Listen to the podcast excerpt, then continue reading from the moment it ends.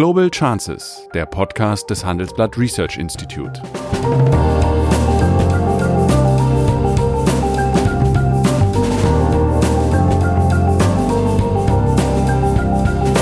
Der ehemalige Außenminister analysiert zusammen mit Professor Bert Rürup die geopolitische Lage, exklusiv für den Chefökonom, den Newsletter von Professor Rürup die Menschen, die hier arbeiten und jeden Tag ihre Leistung erbringen und sich nicht aus der Ruhe bringen lassen, jedenfalls in ihrer weit, weit überwiegenden Zahl, das finde ich ist doch eine sehr schöne Überraschung. Ja, und bestätigt Tucholsky, der da meinte, wenn Wahlen wirklich wichtig wären, wären sie längst verboten. Unfassbarer Schmerz zu sehen, wie meine äh, und ja auch deine Sozialdemokratie derartig. Das war aber eine andere. Ja, das, das ist wohl so. Ähm, ich gebe auch zu, ich fühle mich in manchem, was ich da so sehe und lese, fremd. Die eine von dir am meisten gewünschte positive Entwicklung in Deutschland im nächsten Jahr, also im Jahre 2020. Dass wir die Stabilität am Arbeitsmarkt erhalten. Ja, guten Tag, meine Damen und Herren. Ich freue mich, zum Jahresabschlusstalk begrüßen zu können meinen traditionellen Gesprächspartner und Freund Sigmar Gabriel. Ich möchte mit ihm diesmal so eine kleine Tour d'horizon machen über nationale und internationale Fragen nach dem Motto, was war die positivste und die negativste Überraschung. Deswegen meine erste Frage, was hat dich international am meisten im positiven Sinne überrascht? Also erstmal ist ja ganz schön, wenn man zurückblickt auf so ein Jahr und manche Befürchtungen nicht eingetreten sind. Und ich finde, die positivste Überraschung war, dass es trotz der Krisen am Golf, trotz der militärischen Attacken auf die Raffinerie der Saudis keine weitere militärische Eskalation gegeben hat. Ich habe die Gefahr damals für relativ hoch gehalten, weil wenn sozusagen zu viele mit zu viel Waffen unterwegs sind, dann gibt es manchmal irrationale Entwicklungen. Und ich finde, man muss auch mal sagen, wenn man sich auf eines verlassen kann bei Donald Trump, ist, dass er nicht in militärische Abenteuer mehr gehen will. Und das war wirklich eine positive Überraschung, dass trotz der schweren Krise dort, trotz militärischer bewaffneter Attacken, trotz Angriffe auf Tanker, es das nicht gegeben hat. Das sehen vielleicht die Saudis anders, weil die den Eindruck haben, die Amerikaner ließen sie im Stich. Ich finde, es war ähm, eine Entschärfung einer doch relativ riskanten Situation und das hat mich positiv überrascht. Ich hatte größere Befürchtungen. Das deckt sich im Übrigen mit meiner positiven Überraschung, aber nur indirekt. Nämlich für mich war sehr überraschend, dass trotz dieser geopolitischen und weltwirtschaftlichen Turbulenzen alle Börsen in diesem Jahr ein Allzeithoch hatten. Das ist schon überraschend, das hängt ja damit zusammen. Aber an einem Punkt möchte ich dir jetzt doch widersprechen. Jetzt darf ich mal meine negativste Überraschung dieses Jahr formulieren. Das war die Nahostpolitik von Donald Trump ja, der Rückzug aus Syrien und das Freimachen für Türkei. Und das steht vielleicht ein bisschen im Gegensatz zu dem, was du als Begründung für die positive Überraschung genannt hast. Ja, da muss ich dir recht geben. Äh, das ist, äh, eine, das ist mehr als nur eine Eintrübung. Ich hatte bloß, wie gesagt, größere Befürchtungen. Das stimmt. Nun muss man auch hier fair bleiben. Es ist nicht Donald Trump, der den beginnenden Rückzug der Amerikaner aus Syrien angestoßen hat, das war schon Obama. Aber er hat ihn exekutiert.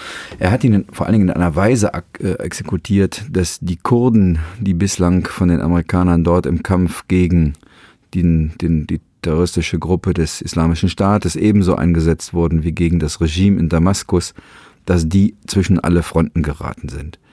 Auch da gehört ein bisschen mehr Wahrheit dazu. Die sind nicht die Kurden, sondern es ist die PKK, die in Nordsyrien YPG heißt und die Amerikaner haben unterschätzt, dass das Einsetzen dieser Kräfte von der Türkei niemals akzeptiert wird, denn die Türkei werden keinen regionalen Proxy-Staat der PKK akzeptieren. Die PKK ist ja auch in Deutschland als terroristische Organisation verboten, verboten wegen allen möglichen Machenschaften in der, in der organisierten Kriminalität. Aber es ist natürlich, wenn man da mit dem Finger auf die Amerikaner zeigt, auch immer drei Finger, die auf uns Europäer zurückzeigen, denn wir haben letztlich auch die Kurden dort kämpfen lassen und uns dazu entschieden, uns rauszuhalten. Wir wollten als gerade als Deutsche nicht beteiligt werden. Hm, die Franzosen haben mehr getan als wir, aber insgesamt haben wir letztlich die gesamte Syrien-Strategie den Amerikanern überlassen. Und jetzt schauen wir zu und haben im Grunde nichts zu melden. Und Herr Assad wird sich implizit bei Herrn Trump bedanken. Ja, das tut er schon. Es ist Putin, ist jetzt sozusagen der Moderator. Ich glaube, der kommt vor Lachen nicht in Schlaf, weil er so preiswert konnte er noch nie international ähm, Russland zu dem wichtigsten Spieler machen. Er wird dafür sorgen, dass das Regime unter Assad wieder mehr Kontrolle bekommt. Er wird übrigens auch dafür sorgen, dass die Iraner nicht so viel Kontrolle haben. Sie werden eher Assads Regime helfen, aber das ist schon ein Desaster dort. Das ist wahr. Äh, nur man muss auch ein bisschen an unsere eigene Adresse sagen, ja, die eigene Nase fassen. Wir haben nichts getan. Wir haben diese Strategie, die Kurden ins Feuer zu schicken, mitgemacht, obwohl wir wussten, dass das am Ende äh, in der Türkei nicht akzeptiert wird wegen der Auseinandersetzung. Also wir sind schon, sind schon beteiligt an dem, was da an Drama und Desaster passiert. Und es sind jetzt natürlich immer, es ist immer die Zivilbevölkerung, die dann okay. leidet. Dann ein letztes äh, zu dieser internationalen Perspektive. Wenn du die gegenwärtige Situation verlängerst in das neue Jahr, was sind dort deine großen Hoffnungen und die Befürchtungen? Die Befürchtung ist, dass wir einen ähnlich äh, schnellen Abzug der Amerikaner aus Afghanistan haben. Die Verhandlungen mit den Taliban sind ja abgebrochen worden. Die Taliban sitzen im Grunde in Afghanistan und können vor Kraft kaum laufen, weil sie ahnen, dass die Amerikaner irgendwann gehen und dann werden auch die Europäer gehen und dann haben die Taliban im Grunde die Herrschaft über das Land zurückerobert. Das kann man nur verhindern, indem Amerika gemeinsam mit Europa darauf setzt, dass es weiter zu Verhandlungen kommt zwischen Taliban, der afghanischen Regierung und einem Minimum an internationaler Präsenz. Wenn man das dann nicht deshalb nicht macht, weil die Amerikaner oder der amerikanische Präsident zu Hause im Wahlkampf zeigen will, guck mal, ich habe mein Versprechen eingelöst, ich bin nicht nur aus Syrien raus, ich bin auch aus Afghanistan raus. Alles, was Obama nicht geschafft hat, mache ich. Dann allerdings ähm, hat sich der gesamte Afghanistan-Einsatz möglicherweise nicht gelohnt, denn wir haben die gleiche Lage. Ich glaube, dass die Amerikaner in der, wenn sie konsequenter wären, es schaffen könnten, dort eine Übereinkunft hinzubekommen, dass auch Pakistan eine Rolle spielt in dem Verhindern, dass Afghanistan wieder zum Terrorbasis wird. Das, waren, das, jetzt, das waren jetzt Hoffnungen. Ich möchte jetzt die Befürchtung. Ja, die Befürchtung, die Befürchtung ist, dass die Amerikaner Hals über Kopf gehen, weil Herr Trump zu Hause was zeigen will und dass die schwierigen aber begonnenen Gespräche, wo ja auch Europäer eine Rolle spielen, wo auch übrigens Deutsche eine Rolle spielen, dass das nicht gelingt und damit das Land zurück ins Chaos verfällt. Und was wäre die eine, bitte nur eine, die eine von dir am meisten gewünschte positive Entwicklung in Deutschland im nächsten Jahr, also im Jahre 2020? Dass wir die Stabilität am Arbeitsmarkt erhalten und dass sich Deutschland besinnt darauf, mhm. dass seine Industrie nicht was Schlimmes, sondern was Starkes ist. Und weltwirtschaftlich, was wäre dort der Wunsch? Dass der Handelskonflikt zwischen China und den USA nicht nur mit einem ersten Schritt, sondern äh, auch mit weiteren Schritten beendet wird und wir nicht hineingehen in einen technologischen Kalten Krieg 2.0 zwischen China und den USA. Und jetzt machen wir das ganze Spiel nochmal auf der nationalen Ebene. Was hat dich am meisten positiv überrascht auf der nationalen Ebene und was hat dich am unangenehmsten berührt, um nicht zu sagen überrascht auf der nationalen Ebene? Auf der nationalen Ebene finde ich die positivste Entwicklung die Arbeitsmarktentwicklung.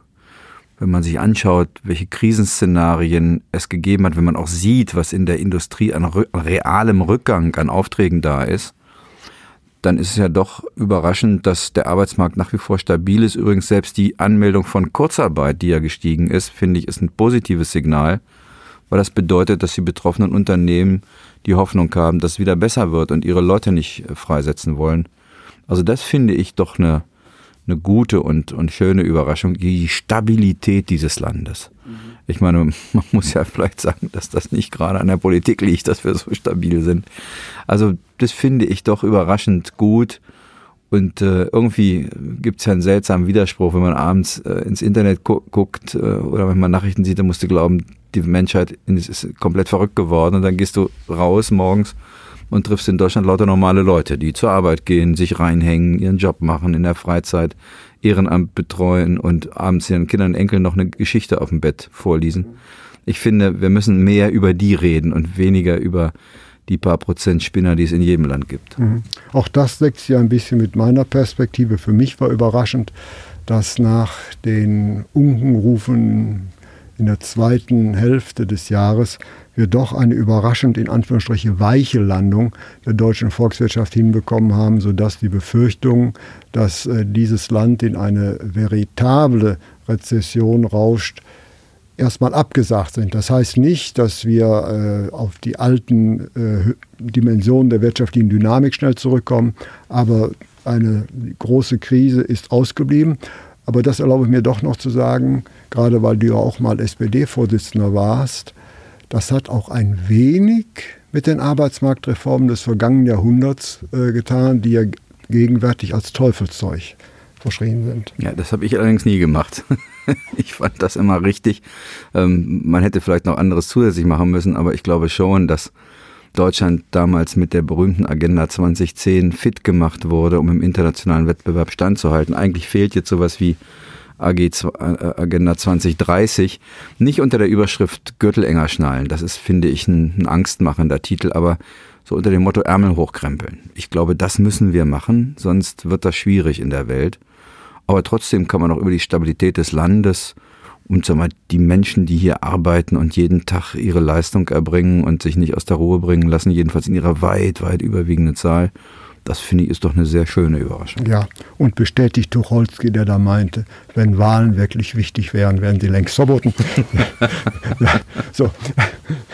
Das muss ich mit Abscheu und Empörung zurückweisen. Ja. Nun aber zum Negativen. Was hat dich denn am unangenehmsten berührt im Jahre 2019? Naja, als früheren Vorsitzender der SPD ist natürlich für mich das eine, eine, ein unfassbarer Schmerz zu sehen, wie meine äh, und ja auch deine Sozialdemokratie derartig. Das war aber eine andere.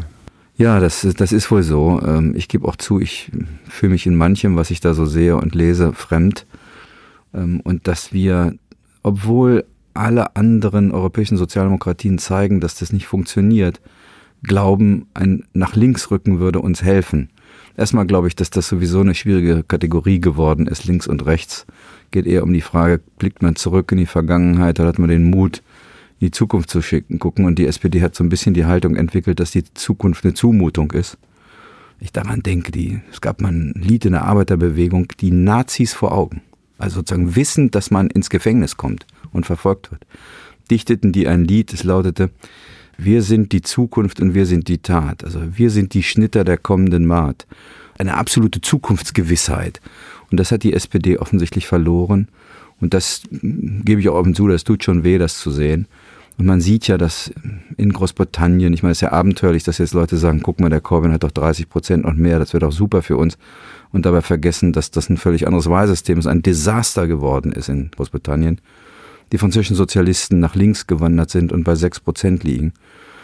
Die SPD muss ja, sich. liegt auch im einstelligen Bereich in Ostdeutschland, während die AfD dort der große Gewinner ist. Das sollte einen doch berühren. Ja, wir haben ja gerade die Daten gesehen, wie stark unter traditionellen sozialen Schichten, für die die SPD früher attraktiv war, jetzt die AfD attraktiv ist.